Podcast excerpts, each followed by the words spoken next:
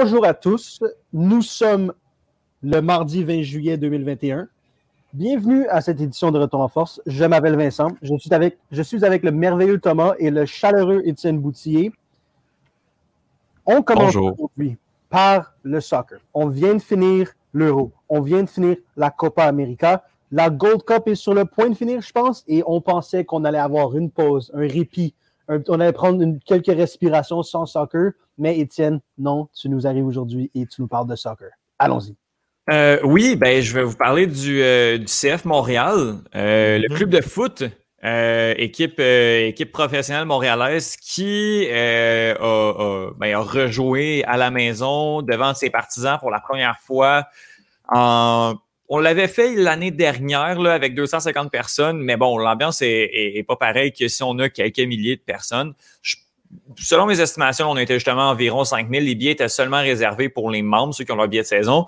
Et ben, j'étais là parce que euh, je paye grassement mes billets de saison dans le vide depuis maintenant un an et demi. Et euh, j'ai eu des crédits pour aller pour aller regarder euh, aller regarder le match. L'ambiance était complètement folle. Mhm. C'était déchaîné. Puis, tu sais, oui, le, stade était rempli au corps de sa capacité, mais on dirait que le, cliché, là, euh, comme, tu sais, au Centre Bell, quand on se fait dire ça, là, qui était, oui, 2500, mais qu'on dirait que le stade était plein, c'était la même chose. Oui, euh, tu sais, oui, quand on, crie, on se fait plus entendre, puis on entendait un petit peu plus ce qui se passait sur le terrain, mais les chants des partisans, toute l'ambiance qu'il y a eu était vraiment, euh, était vraiment le fun de, revivre ça. Avec la, chanson, je ne me plus qui, qui fait ça, mais la chanson qu'on a entendue dans NHL 2014, The Boys Are Back, Exactement. C'était vraiment très. Euh, It's been a long time coming here. C'était vraiment mm-hmm. très cool. Puis, ben, je sais pas si vous avez suivi, mais le match a été aussi fou que la, foule qui était là. Le CF Montréal est revenu de deux, euh, deux avances de deux, de deux buts, en fait. Cincinnati euh, a mené par deux buts à deux fois dans, le, dans la rencontre. Le CF Montréal a remonté ces deux fois-là et a réussi à gagner. Moi, je veux juste dire, après ça, je vais, je vais en revenir parce que là, euh, les gens autour de moi sont vraiment tannés d'en entendre parler. À la mi-temps, quand c'était 3-2 Cincinnati, j'ai dit, j'ai répété à tout le monde que ça allait se finir 5-4 pour l'impact. Puis c'est le CF Montréal, oui, pardon. Puis, ça aurait dû être une prédiction qu'on fait dans nos fins d'épisode parce que oh! euh, je l'ai eu. C'était exactement ça qui s'est passé. Je le sentais, je savais que ça allait être ça. Je savais qu'on allait revenir d'un autre 2-0. Euh, l'ambiance était juste complètement folle. Mason Toy est, Mason Toy est excellent. Joaquin Torres a sorti un excellent match. Ahmed Hamdi s'est euh, révélé au grand public avec ses deux buts. Ahmed Hamdi, ses deux buts n'étaient pas si merveilleux que ça mais laisse pas de ballon traîner dans ta surface parce dit il va venir t'en poter une, deux, but égalisateur, but gagnant. C'était complètement fou comme rencontre. De quoi avait l'air la forme de Kyoto? Parce que mes sources me disent que pour que l'Impact ait une bonne saison, il faut que Romel Kyoto ait une excellente saison. L'un n'ira pas sans l'autre cette saison. Est-ce que je me trompe? C'est ça qui est complètement fou, c'est que euh, présentement, Kyoto, ça fait deux matchs qu'il ne joue pas avec le club de foot parce qu'il est à la Gold oh. Cup avec le Honduras. Euh, et euh, même avant ça, connaissait pas une excellente saison, mais malgré tout, euh, l'équipe réussit à s'en sortir. moi aussi, ben, Kyoto, l'année dernière, dernière, était le meilleur joueur du club. Là, maintenant, on a le fameux classique qu'on y va en comité. Il y a personne qui va se finir avec 15 buts cette année du côté du CF Montréal, mais tout le monde apporte sa contribution. Mais c'est une taille pourrait peut-être finir avec 15 buts, mais ça va être le, maximum, puis il va vraiment overperformer. Mais sinon, Joaquin Torres, comme je l'ai dit, Ahmed Hamdi, euh, George Mihailovic aussi, qui est excellent depuis quelques temps, euh, depuis le début de la saison en fait, euh, va bien. Donc Kyoto n'a pas la saison qu'il veut. Il s'éclate présentement à la Gold Cup, peut-être qu'il va revenir en forme. Mais puis, puis le club de foot qui n'a pas perdu depuis six matchs non plus, avec Kyoto qui est pas en forme, euh, mais défensivement, ça tient, à part samedi dernier. Puis, ben, on marque des buts ici là quand ça fonctionne. Puis on est une équipe très pragmatique. Donc, ça va très, très bien pour le club de foot. Puis, on, en, est, on en est content. Oui, vas-y, Thomas. Excuse. Euh, moi, pour être honnête, j'ai pas très suivi le euh, CF Montréal cette année.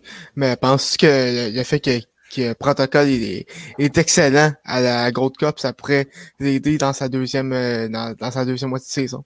Ben, je pense que oui. Je pense que il, est, parti euh, de la, il est parti de la MLS euh, en allant avec le Honduras pour euh, avec un but. Il a marqué un but, je pense, dans, cette rencontre-là, un très beau but d'ailleurs. Ça l'a mis en confiance. Il arrive dans la Gold Cup. il est chez il est pas chez lui, mais il est avec les siens. Je pense que l'ambiance est vraiment bonne pour lui. Il a marqué deux buts, je pense, depuis le début. Depuis le début. Donc, je pense que c'est juste bon, c'est juste du momentum pour lui. Puis quand il va revenir, euh, tout le monde va être content. Puis je pense qu'il va avoir la confiance parce qu'un attaquant, quand tu n'as pas la confiance, c'est mm-hmm. vraiment difficile, ça rentre dans ta tête. C'est vraiment ardu. Mm-hmm. Donc, ça va mieux que la saison passée, j'imagine. Ça va quand même mieux que la saison passée. Puis, tu sais, 5-4, honnêtement, pour n'importe quel coach, doit pas être content de ça. Là. Mais n'importe quel défenseur dans l'équipe doit pas être content d'un 5-4. On n'a pas bien joué. Mais pour le spectacle, pour un retour, j'ai dit, je, me, je, cherche un scénario dans ma tête, puis à part un 7-0, là, je vois pas d'un meilleur scénario pour un match. Des comebacks, euh, finir par gagner quand même, des buts, euh, tout mhm. était là pour, pour cette rencontre-là. Donc, euh, ça va quand même bien, oui. Un scénario d'Hollywood. C'était hollywoodien comme soirée, oui. Thomas, on va se tourner vers toi. Mhm. Tu vas nous parler du draft de la LNH. Et avant d'embarquer là-dedans, j'aimerais juste mentionner que pour moi, en tant que fan des Wolverines de l'Université du Michigan, qui suit de près toutes leurs équipes sportives, mhm. dans les 20-25 dernières années, il y a très peu de choses dont on peut être fier. On se fait ramoner par Ohio State. On se fait battre par Villanova en finale du March Madness. On se fait. Ça va pas bien du tout. Par contre, j'ai fait un petit peu de recherche avant le, podcast aujourd'hui, puis je pense avoir vu qu'il y a trois joueurs de l'Université du Michigan dans les top 10 prospects du draft. Ça se peut-tu? Oui, ben moi, ce que j'ai euh, dans, mon top 10, oui, ça, j'en ai trois, en fait. Yeah! Écoute, euh, ben, c'est pas les seuls bons joueurs à sortir de l'Université de Michigan. Il y a aussi Pacioretty, euh, Ryan McDonough, entre autres, deux, deux, deux, anciens choix du Canadien qui avaient été à Michigan. Euh, mais cette année, c'est vraiment une, un repêchage spécial pour l'Université du Michigan. Puisque, comme tu viens de dire, il y a trois joueurs dans le top 10, dont les deux les, supposés deux, premiers choix de repêchage. Euh, Owen Power, défenseur euh, canadien de 6 pieds 5, 214 livres. Euh, il, a, d'ailleurs représenté le Canada au championnat du monde senior euh, cette année. Euh, c'était le, le, premier choix un peu de facto depuis, je dirais, cet automne. Donc, ça, Owen Power devrait se, aller à Buffalo avec le premier choix et son coéquipier Matthew Beniers. Euh, un, centre euh, qui, qui provient lui aussi de l'Université du Michigan devrait se rendre avec Seattle au euh, deuxième rang. sinon, parmi les autres, les autres espoirs à surveiller, on a, on a Luke Hughes, un défenseur membre de, de la famille Hughes, avec son frère Jack et qui les Devils et son frère Quinn. non, non, euh, tu te, non, euh, tu te trompes, tu te trompes de domaine. que, que, que j'ai croisé euh, la semaine dernière. C'est ah. correct. ben, petite blague. Merci. ben, comme sais, ouais, son frère Quinn, qui est défenseur avec les Canucks, qui, te, qui ça, au moins, devrait compléter, compléter le, top 3. On a également William McLeod, un, des, un des meilleurs espoirs européens du repêchage un centre suédois euh, qui a connu une bonne saison avec, euh, avec euh, dans, la, dans la Ligue suédoise avec Drew Garden. sinon, du côté de du côté de nos Québécois à surveiller, on a Xavier Bourgault, un centre qui joue avec les Cataractes de Shawinigan.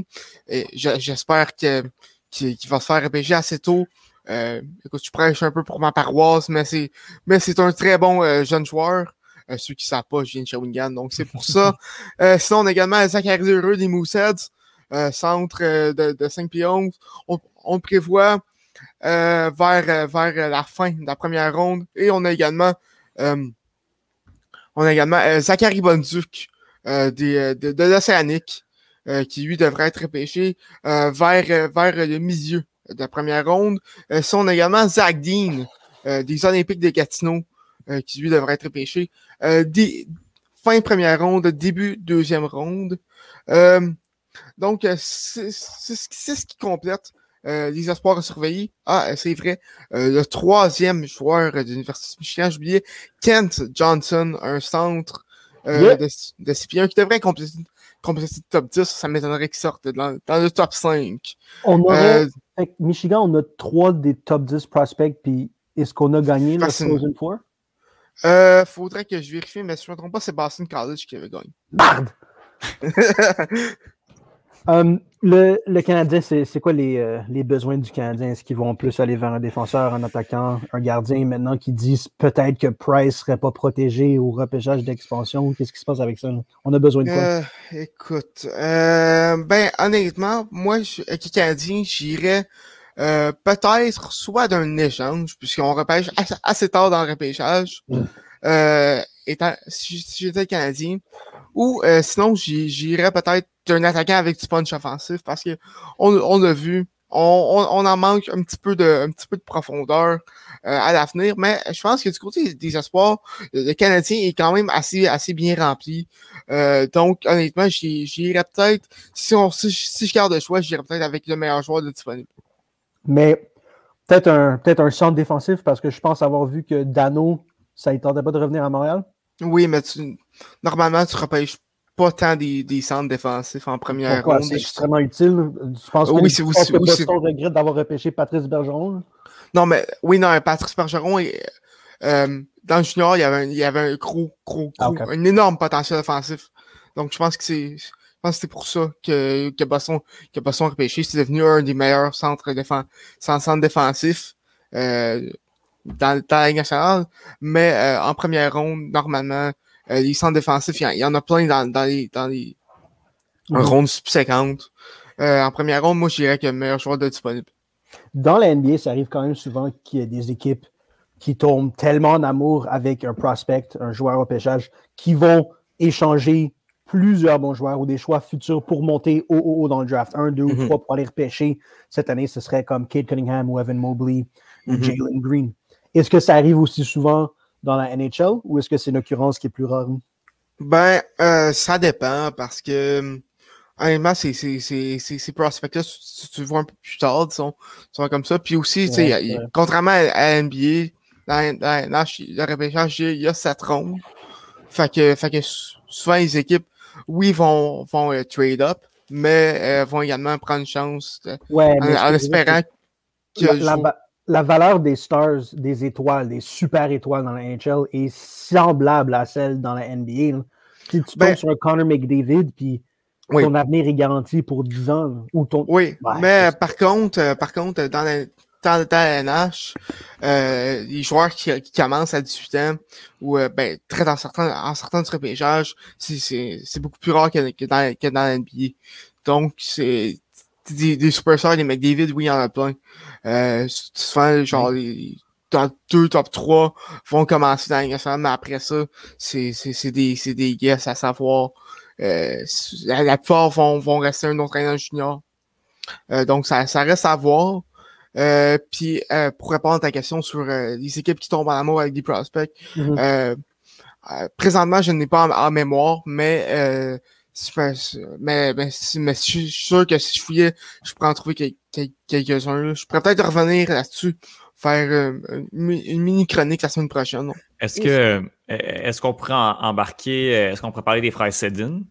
Ou Vancouver oui, ben, vraiment oui, ben, tout fait pour aller chercher les deux premiers choix repérés. Le deuxième puis le troisième choix, si je me rappelle bien, pour, pour ouais, ben, Vancouver repêchait déjà deuxième. Exact, on, on est allé chercher le troisième quand même. Oui, ben c'est un bon exemple.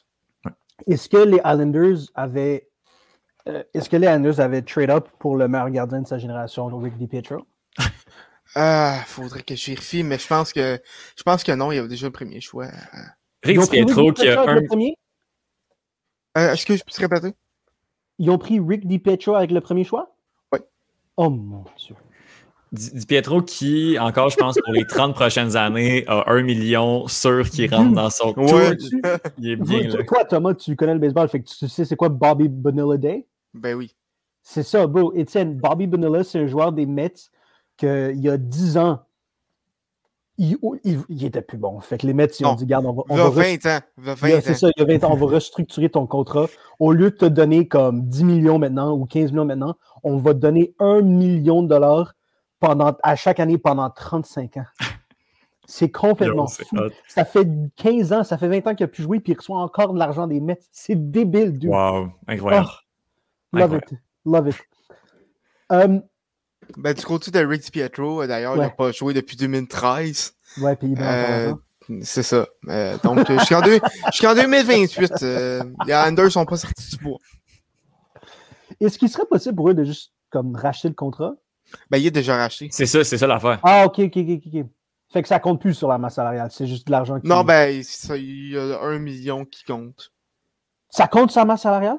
Ben, il compterait racheter une partie des contrats qui va, con- qui, qui va compter sur le, sur, euh, sur euh, le cap, mais Uh-huh. c'est- c'est c'est une infime, là. Jesus Christ. Bon, euh, Étienne Boutier, Oui, c'est moi. on un petit peu en retard, mais tu vas nous parler de Conor McGregor qui s'est fait une blessure à la Kevin Ware, à la Gordon Hayward, la. C'est-tu Anderson Silva qui avait fait ça aussi, je pense? Ouais, mais on est, c'est moins, c'est à moins grande échelle. C'est moins horrifiant, disons, que qu'est-ce qu'Anderson Silva a subi en 2013 et Chris Weinman il y a quelques semaines. Parce que Conor McGregor, ça a été vraiment plus bas. C'est pas la, la, la, la jambe au complet, le tibia et le péroné qui ont explosé. Ça a été un, un petit peu au, au bout. Oh, Je vous ai perdu un peu, hein? Je, ouais, je ouais, pense- je je pense pense que que je ok. Mais ça, oui, euh, c'est pas. Euh, Conor McGregor, c'est euh, c'est pas le tibia ou le péroné comme Anderson Silva. C'est vraiment plus au niveau de la cheville que ça, ça cassé un peu. Blessure qui était connue de tout le monde, finalement. L'UFC était au courant, les docteurs étaient au courant, la commission était au courant, tout le monde le savait. Puis on Ouais. a décidé de rien faire parce que c'est Conor McGregor. C'est hallucinant cette histoire-là. Tout le monde le savait, mais étant donné que euh, on voulait pas gâcher l'événement parce que tu n'avais même pas de combat intéressant de backup, on a décidé de laisser de, de continuer. Quel- La, blessure, la blessure préalable.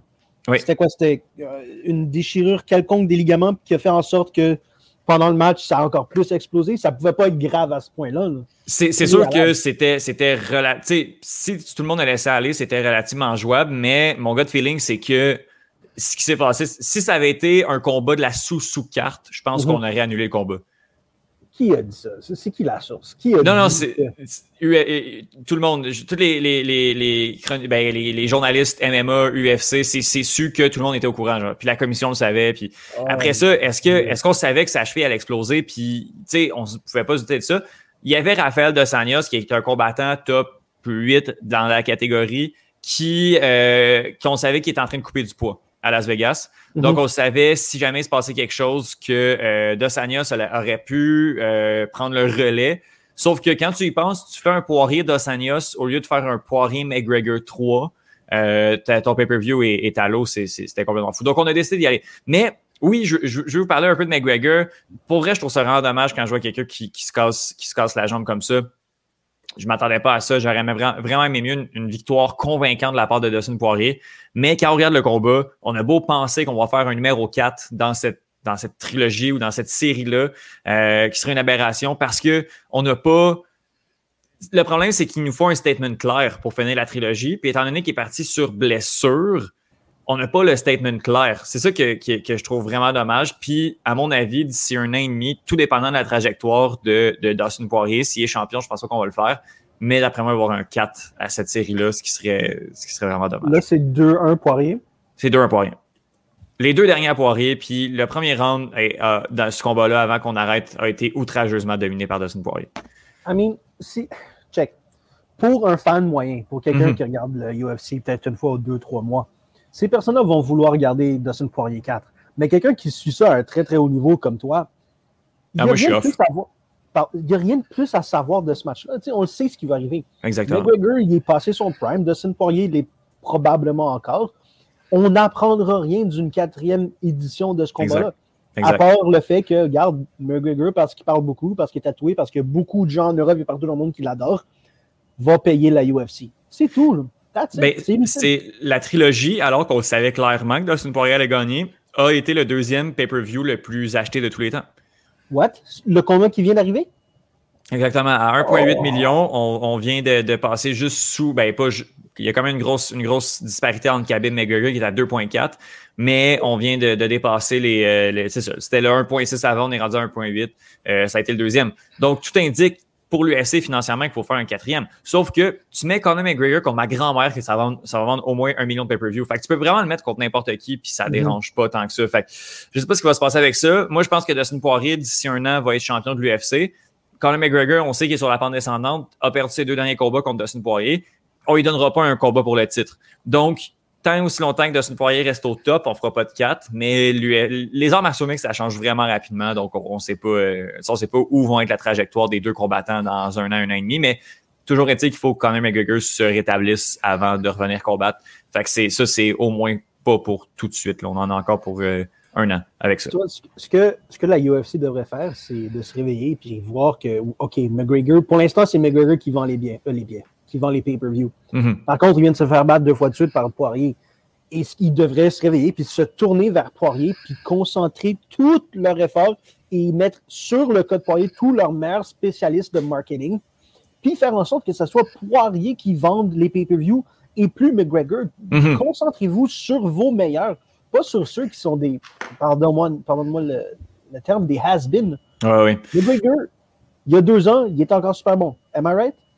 Ouais, ouais, ouais. Mais on n'avait pas vu ces faiblesses-là. Ouais, ouais, exact. C'est ça, c'est fini. Mm-hmm. Je suis d'accord. Je suis d'accord. Je pense que la UFC concentre mal ses ressources. Mm-hmm. Écoute, là, on a, on a Israël Adesanya qui, qui est une star montante. Euh, on, a, on, a, on veut également mettre Mon Dieu, mon réseau bug. Euh, Connor, euh, je suis de retour. I'm back. Mais oui, on, a Conor McGregor, on a Israël Adesanya qui est une valeur montante. On essaye de mettre beaucoup d'argent sur Sean O'Malley, beaucoup d'attention sur Sean O'Malley. A démontré quelques signes de faiblesse dans son dernier combat euh, sur cette carte-là. Je vais y revenir un petit peu plus tard. Euh, on essaye, on veut, étant donné que Khabib a pris sa retraite, on met, on met l'emphase énormément sur Hamzat Chimaev, euh, qui est un combattant à surveiller, mais moi, quand tu finis tes, adversaires en une minute, j'ai pas vu, tu as, montré toute ta force, mais j'ai pas vu tes faiblesses. Fait que je sais pas qu'est-ce que Shimaev va démontrer dans le futur. A été atteint de la COVID. Euh, ça y a, il a eu vraiment difficile. Jusqu'à tout récemment, tout récemment, il crachait du sang à l'entraînement. Là, oh! sans être rétabli, euh, oui, oui, ça, il a eu vraiment, vraiment difficile. Euh, et puis, il va, il va combattre contre Li Jingliang. Ça va être un vraiment bon combat. Mais tu, vois, l'UFC de placer ses pions pour aller chercher ses grosses vaches à lait. Mais bon, c'est encore euh, bien particulier de, de, suivre tout ça. Mais Conor McGregor, éventuellement, va falloir abandonner le projet parce que ça commence à être pathétique. Se blesser comme ça, c'était vraiment pas beau. Je vais juste revenir sur, euh, sur la carte de l'UFC. On a eu vraiment, vraiment des bons combats. Euh, Sean O'Malley, je l'ai dit, a landé 264 punches sur son adversaire. Son adversaire en a lancé seulement 60. Euh, vraiment grosse disparité, là, quatre coups de poing de plus, de, de quatre fois, quatre fois euh, de, coups donnés de plus. Chris Moutinho a tout encaissé, il est resté debout, il continue à avancer. C'était complètement absurde. Sean O'Malley qui a gagné, il a été capable de le finir, mais de justesse. Ça a démontré quelques faiblesses dans, son jeu offensif, dans son power, euh, dans, sa puissance de frappe. Puis Vincent, pour toi, le Greg Hardy, nom que tu connais bien, c'est fait éteindre de manière monumentale par Bam Bam Tuifasa. Euh, soirée parfaite. Attaquant. Comment, tu s'appelais? C'est Bam Bam. C'est Tai Tuifasa, mais son, surnom, c'est Bam Bam. C'est comme euh, Bam Bam Bigelow? Non, je pense pas. Je pense que c'est euh, Bam Bam, c'est un, gros Samoa qui frappe fort, qui est rentré sur Wannabe des Spice Girls. Euh, Walken a été ça. Exactement. Quand il a gagné, quand il est entré, euh, quand il a gagné, il est allé euh, comme à cheval sur la clôture, a pris le soulier de quelqu'un, a ouvert une bière puis a bu dans son soulier. Exactement. Oh, puis il a fait ça tout le long de son walkout. Euh, il y a même quelqu'un qui, au 4-5 mètres au-dessus de lui, qui entend dans les arénas, les, les, grosses, les grosses portes, qui a versé de la bière dans la bouche euh, de, de, plus haut de c'est c'est un malade. Il va il peut pas attraper on dirait qu'il c'est trop il peut pas attraper de maladie ou de virus comme ça. Lui il est invincible. Ça n'a aucun sens comment il s'est foutu de la cochonnerie de microbes dans la bouche. Incroyable. Puis il y a une bouille sympathique bam bam. Puis en plus s'il peut allumer Red Greg Hardy puis l'envoyer au pays des rêves euh, je pense que tout le monde est heureux. Yes Puis voilà. Donc, on était, on était vraiment contents. Puis Greg Hardy, c'est ça. On est heureux quand il, quand il se fait mal. Thomas Lafont, oui. tu nous as parlé de draft. Parle-moi un petit peu de, du mouvement dans, en agence libre dans la NHL. Ben, euh, là, présentement, euh, les, agents libres, ça commence le 28 euh, juillet, donc la semaine prochaine. Par contre, les équipes ont, ont préparé leur carte pour le repêchage d'expansion. Ça se passe demain. Et euh, je sais qu'Étienne ne veut pas que j'en parle. Non, non, mais, c'est juste que. Est-ce que tu savais que Price avait pas été protégé?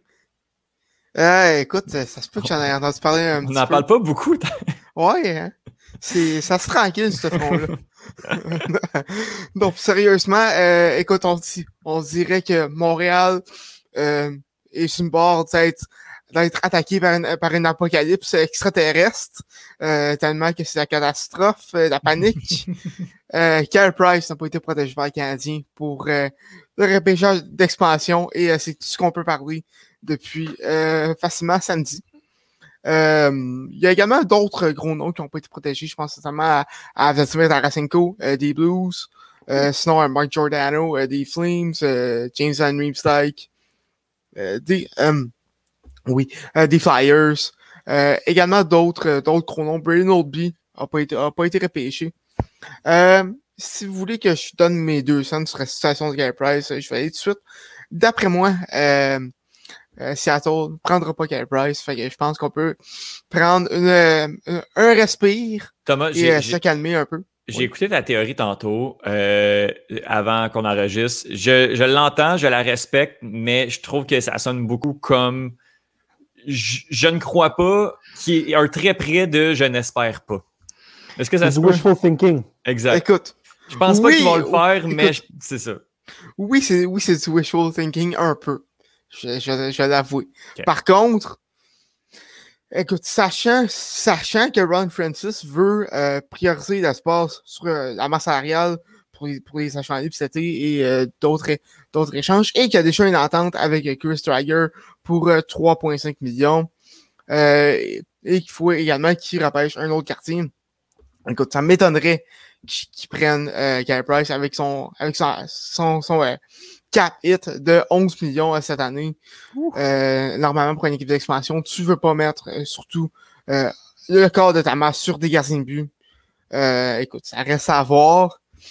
On se croise les doigts tout le monde. Mais euh, d'après moi, euh, ce, sera, ce sera Jonathan Drouin qui va partir euh, hmm. faire Seattle. Hey, je suis pas d'accord. Je ah. trouve que c'est encore du wishful thinking de dire ça parce que un, joueur qui, est une bless, qui a un historique de blessure, que ce soit physique. Mon Dieu, je t'ai vraiment sur une lancée. Il va vraiment falloir que je règle mes problèmes de Wi-Fi, les amis. Écoute, on, on, dit, on, dit, on dirait que t'es chez nous.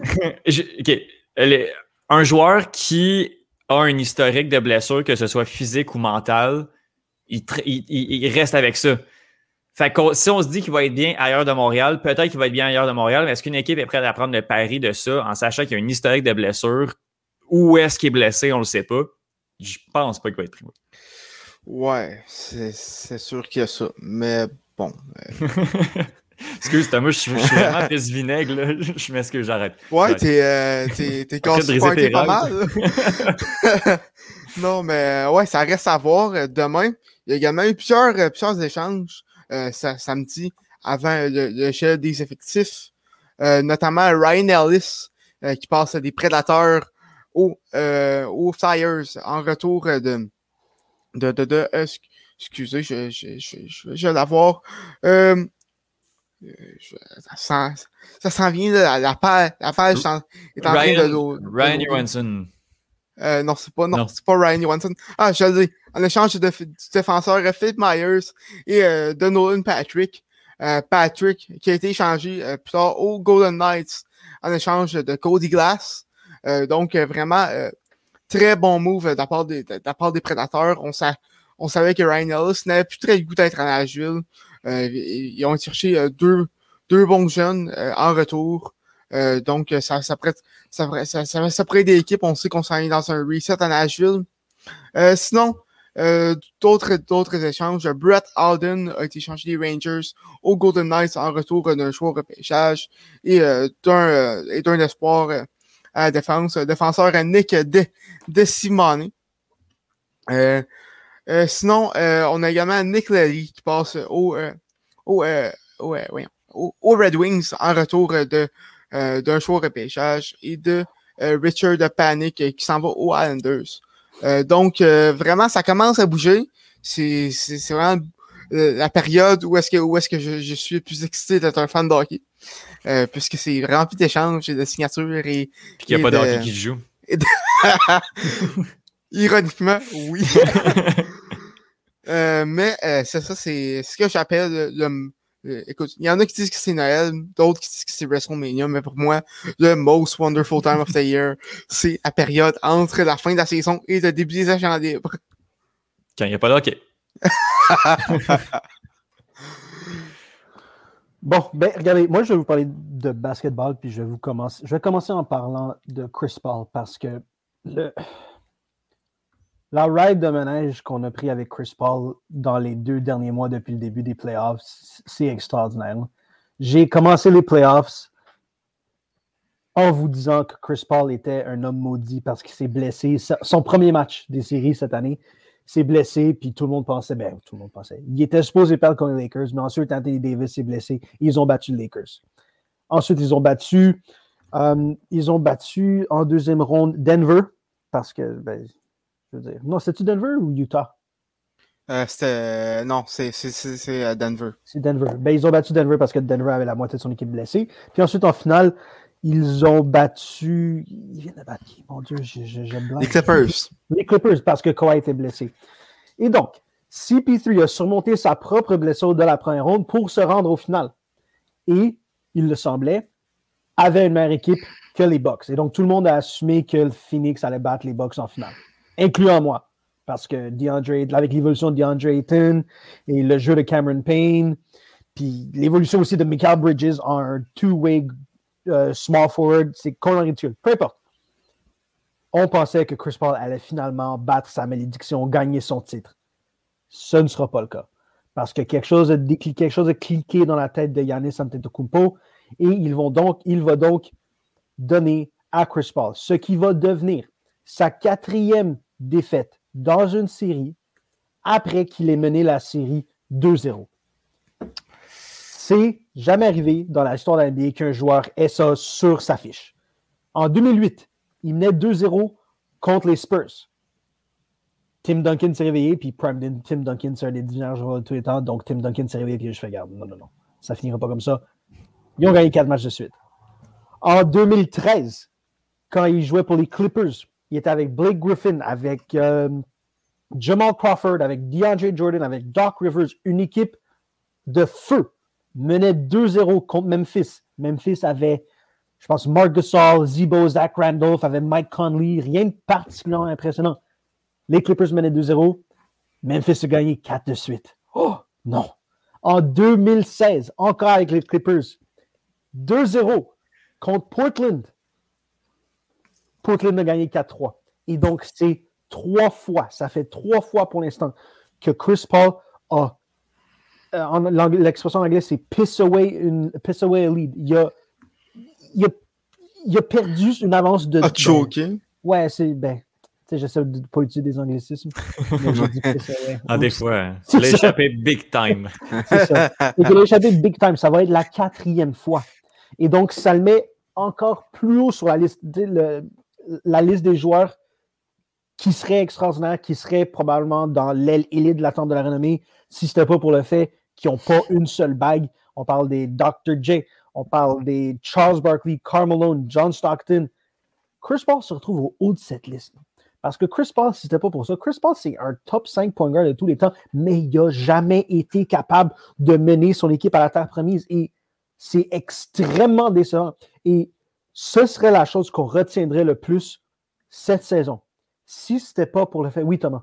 Ben, tu parles comme si sa série était finie. T'as-tu regardé les matchs? T'as-tu regardé les matchs?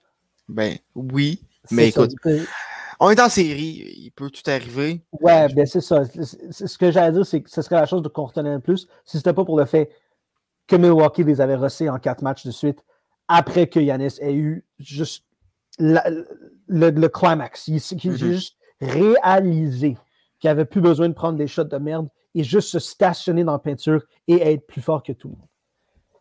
Une statistique que j'adore, et c'est pas moi qui l'ai trouvé, c'est mon boy Bill Simmons. Là, il appelle ça le 42 Point Club. C'est les joueurs dans l'histoire de la NBA, dans les séries éliminatoires, que quand on cumule leurs points, leurs passes décisives et leurs rebonds, le total est plus que 42.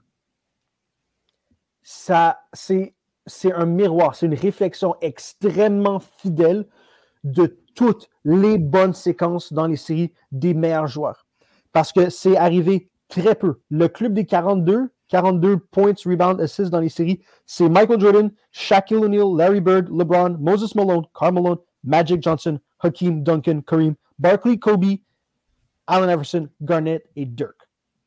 Il n'y a pas un gars sur cette liste-là qui n'est pas un joueur historique, un icône et qui ne mérite pas sa place dans ce club-là. Peut-être Karl Malone, mais c'est une autre histoire.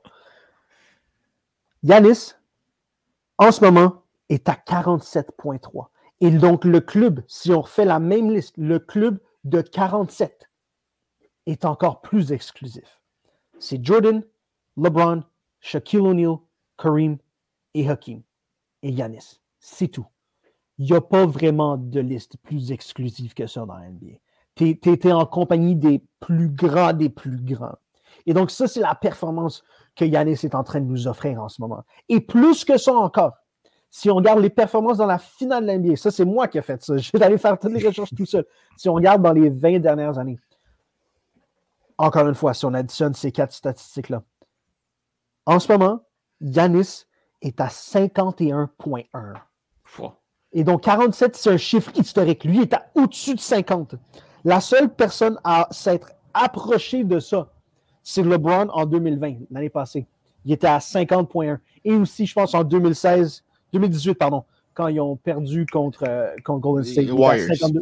Ouais, euh, c'est ça, Warriors. Il était à 52,5. C'est tout. Même Kawhi, Kawhi Leonard, quand il, a, quand il a gagné le championship, le championnat avec les Raptors, on pensait que c'était une séquence historique. Tout le monde dit Mon Dieu, c'est le meilleur joueur au monde. Ce qu'il est en train de faire en ce moment, on ne l'a pas vu depuis Jordan. Kawhi est à 42,5. Giannis est à 51,5. C'est complètement fou.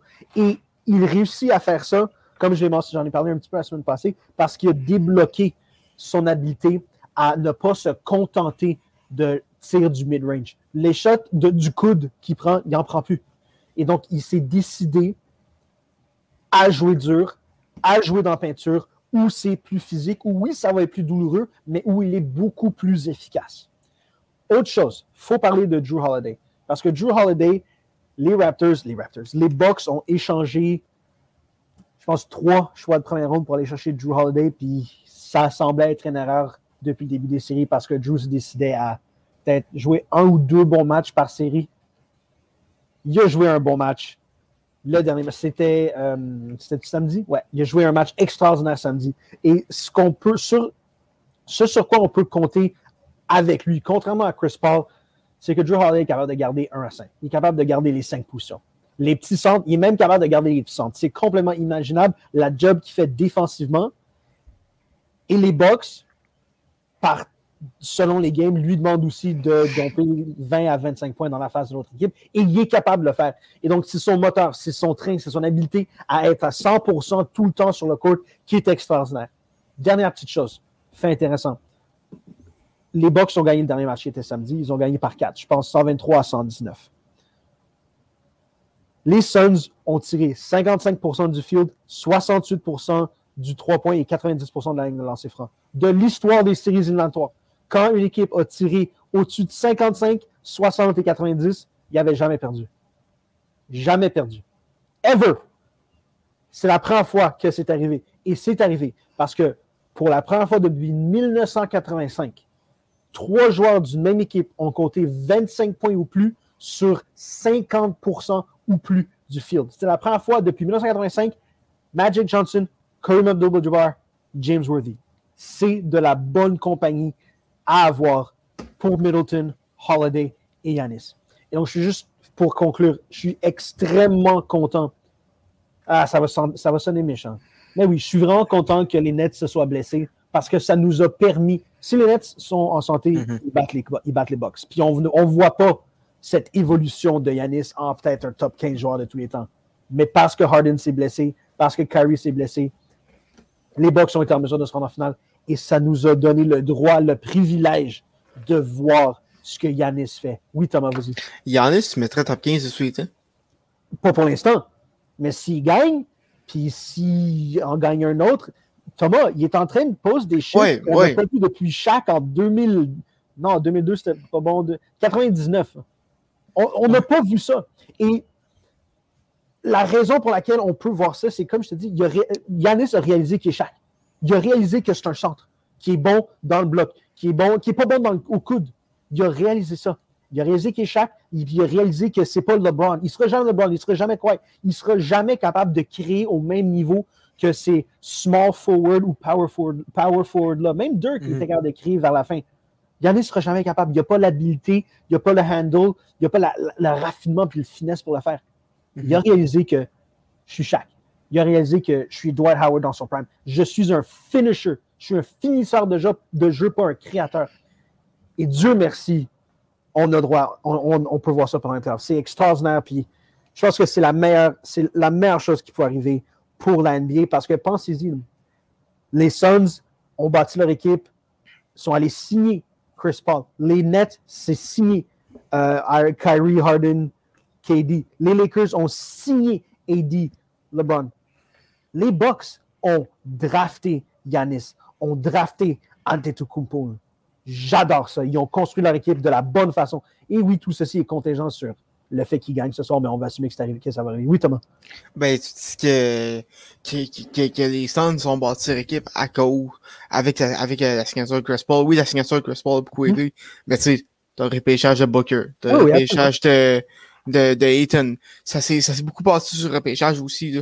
Euh, Oui. La, la signature de Chris Paul, je vois beaucoup plus ça comme étant aller chercher la pièce qui manque. Ouais, je suis d'accord. C'est la même chose avec Drew Holiday. Mais je préfère Mhm. juste. Je, préfère. c'est une meilleure histoire parce que Yannis est sur son deuxième contrat. Peut-être deuxième, troisième contrat. Puis Booker est sur son deuxième sont- contrat également. Mais- Booker ils sont sont sur le même contrat, mais. Yanis avait encore plus son choix. Yanis est un meilleur joueur que Booker. Yanis Ouais. a encore, un- encore plus son choix. Il aurait pu être vraiment tenté par Dallas. Dallas aurait pu dire Regarde, on va donner un, un contrat maximum, tu viendras jouer avec Luca. Ça va être beaucoup plus facile que de jouer avec Middleton. T'imagines, Yanis et Luca, ça aurait été complètement fou. Ah, Puis Yanis, Wow. parce qu'il n'est pas about that life. Il, il- il- il- il se, ça lui passe 10 pieds par-dessus la tête de jouer dans une grande métropole. Ça lui passe 10 pieds par-dessus la tête de faire 50 millions par année avec des sponsorships. Yanis joue pour les bonnes raisons. Il aime sa famille, il aime sa petite ville, puis il reste là, puis j'adore ça. Ouais, ma question, là. Yes, Space Jam 2, là. je refuse. Et je, pour le reste, Non. je ne verrai jamais. Est-ce que tu allé le voir? Non, pas du tout.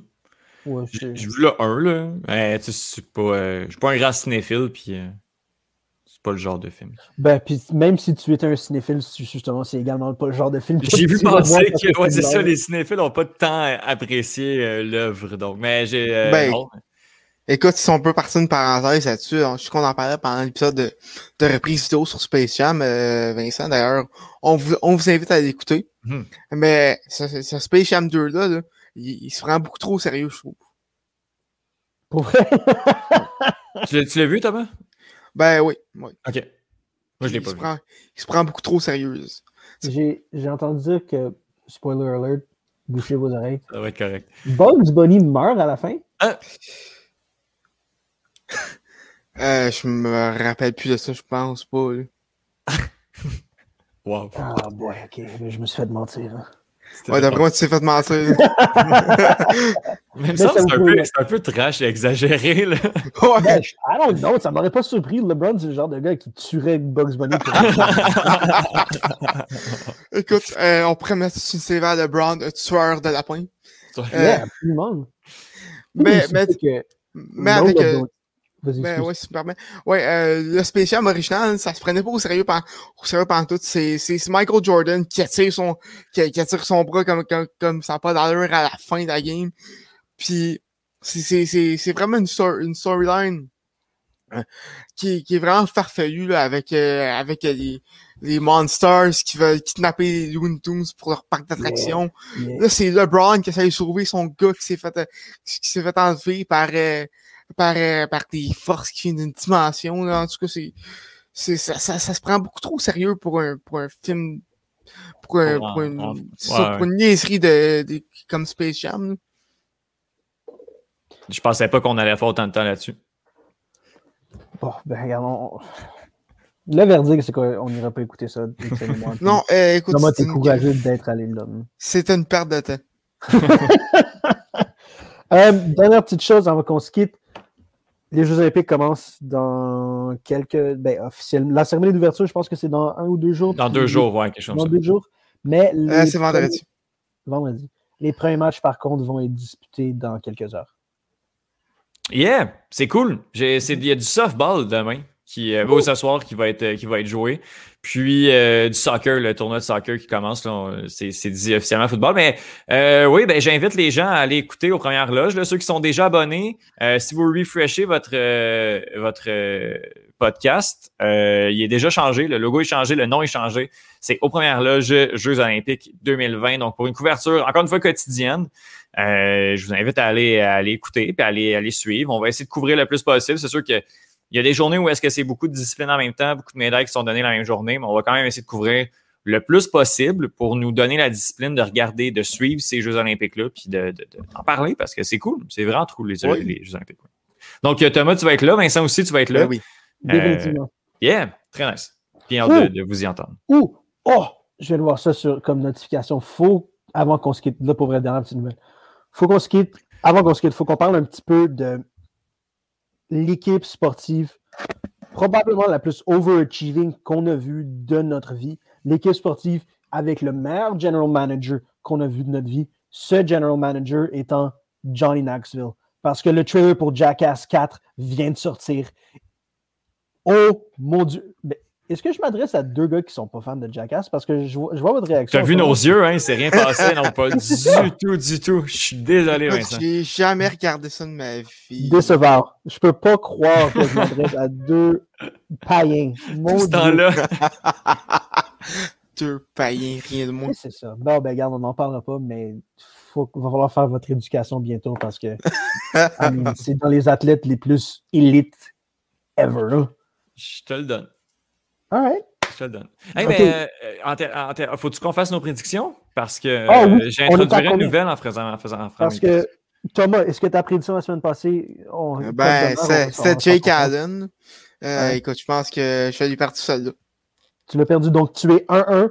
Moi, je suis 1-1. Étienne, tu es 1-0. Donc, Étienne mène en ce moment au, au titre du pourcentage de victoire. Eh ben, je me donnerais 50 parce que je vous ai écouté, puis moi, j'avais dit Dawson Poirier, TKO troisième round, mais je me rends compte que ma, ma prédiction était précise en Titi. Fait que, tu sais, au final, il a gagné en TKO. Fait que, est-ce que j'ai 1-0 ou je suis genre 50% comme. On, on va te la donner. Ok, ça, 1-0. je prends, je prends. 1-0. En as-tu C'est bien parce qu'on commence, ça, c'est juste pour ça. A- Donne-nous la tienne cette semaine, Étienne. Euh, ben, je vais parler du, en même temps du Royal de Montréal, euh, l'équipe professionnelle d'Ultimate de Montréal qui recommence ses activités samedi, euh, dimanche. J'ai pas arrêté de me tromper, même dans ma chronique à deux bouts à l'autre avec deux joueurs. là. Euh, donc, ils commencent dimanche à 1h, puis pour vrai, je leur souhaite vraiment, puis je leur prédis une victoire contre Ottawa. Ça va être vraiment une belle journée. S'il fait beau, là, je vous invite à, à y aller, puis peut-être qu'on va se croiser au stade. Peut-être qu'on va se croiser au stade. Mais euh, victoire du Royal, ouais, moi, ça va être c'est une de mes prédictions pour la semaine. Straight up, victoire? Ouais, ouais, victoire. Good. Thomas? Euh, euh, euh, euh, euh, euh, regarde avec les Bucks comeback, euh, ben, les Bucks, les Suns comeback. Ils remportent le championnat. Pardon?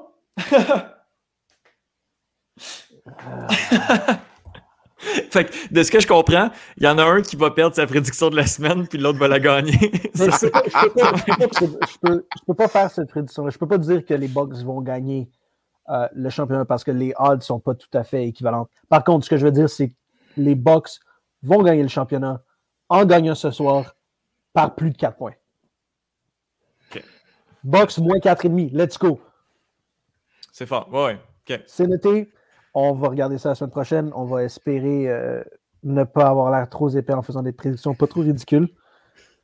Ça va être tout pour nous aujourd'hui. On vous aime, on vous remercie d'avoir été là à l'écoute. On espère vous avoir fait rire, on espère vous avoir instruit un petit peu par rapport au sport qu'on adore. Euh, Dieu soit avec vous, paix soit avec vous. Ciao.